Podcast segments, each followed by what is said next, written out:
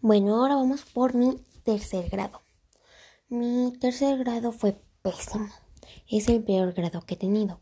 Porque de ahí me pasé. Esa fue mi primer grado en escuela pública. Toda mi vida había estado en escuela privada. Entonces, no sé qué me pasó que disminuyeron mis calificaciones. Horrible, bajaron muchísimo.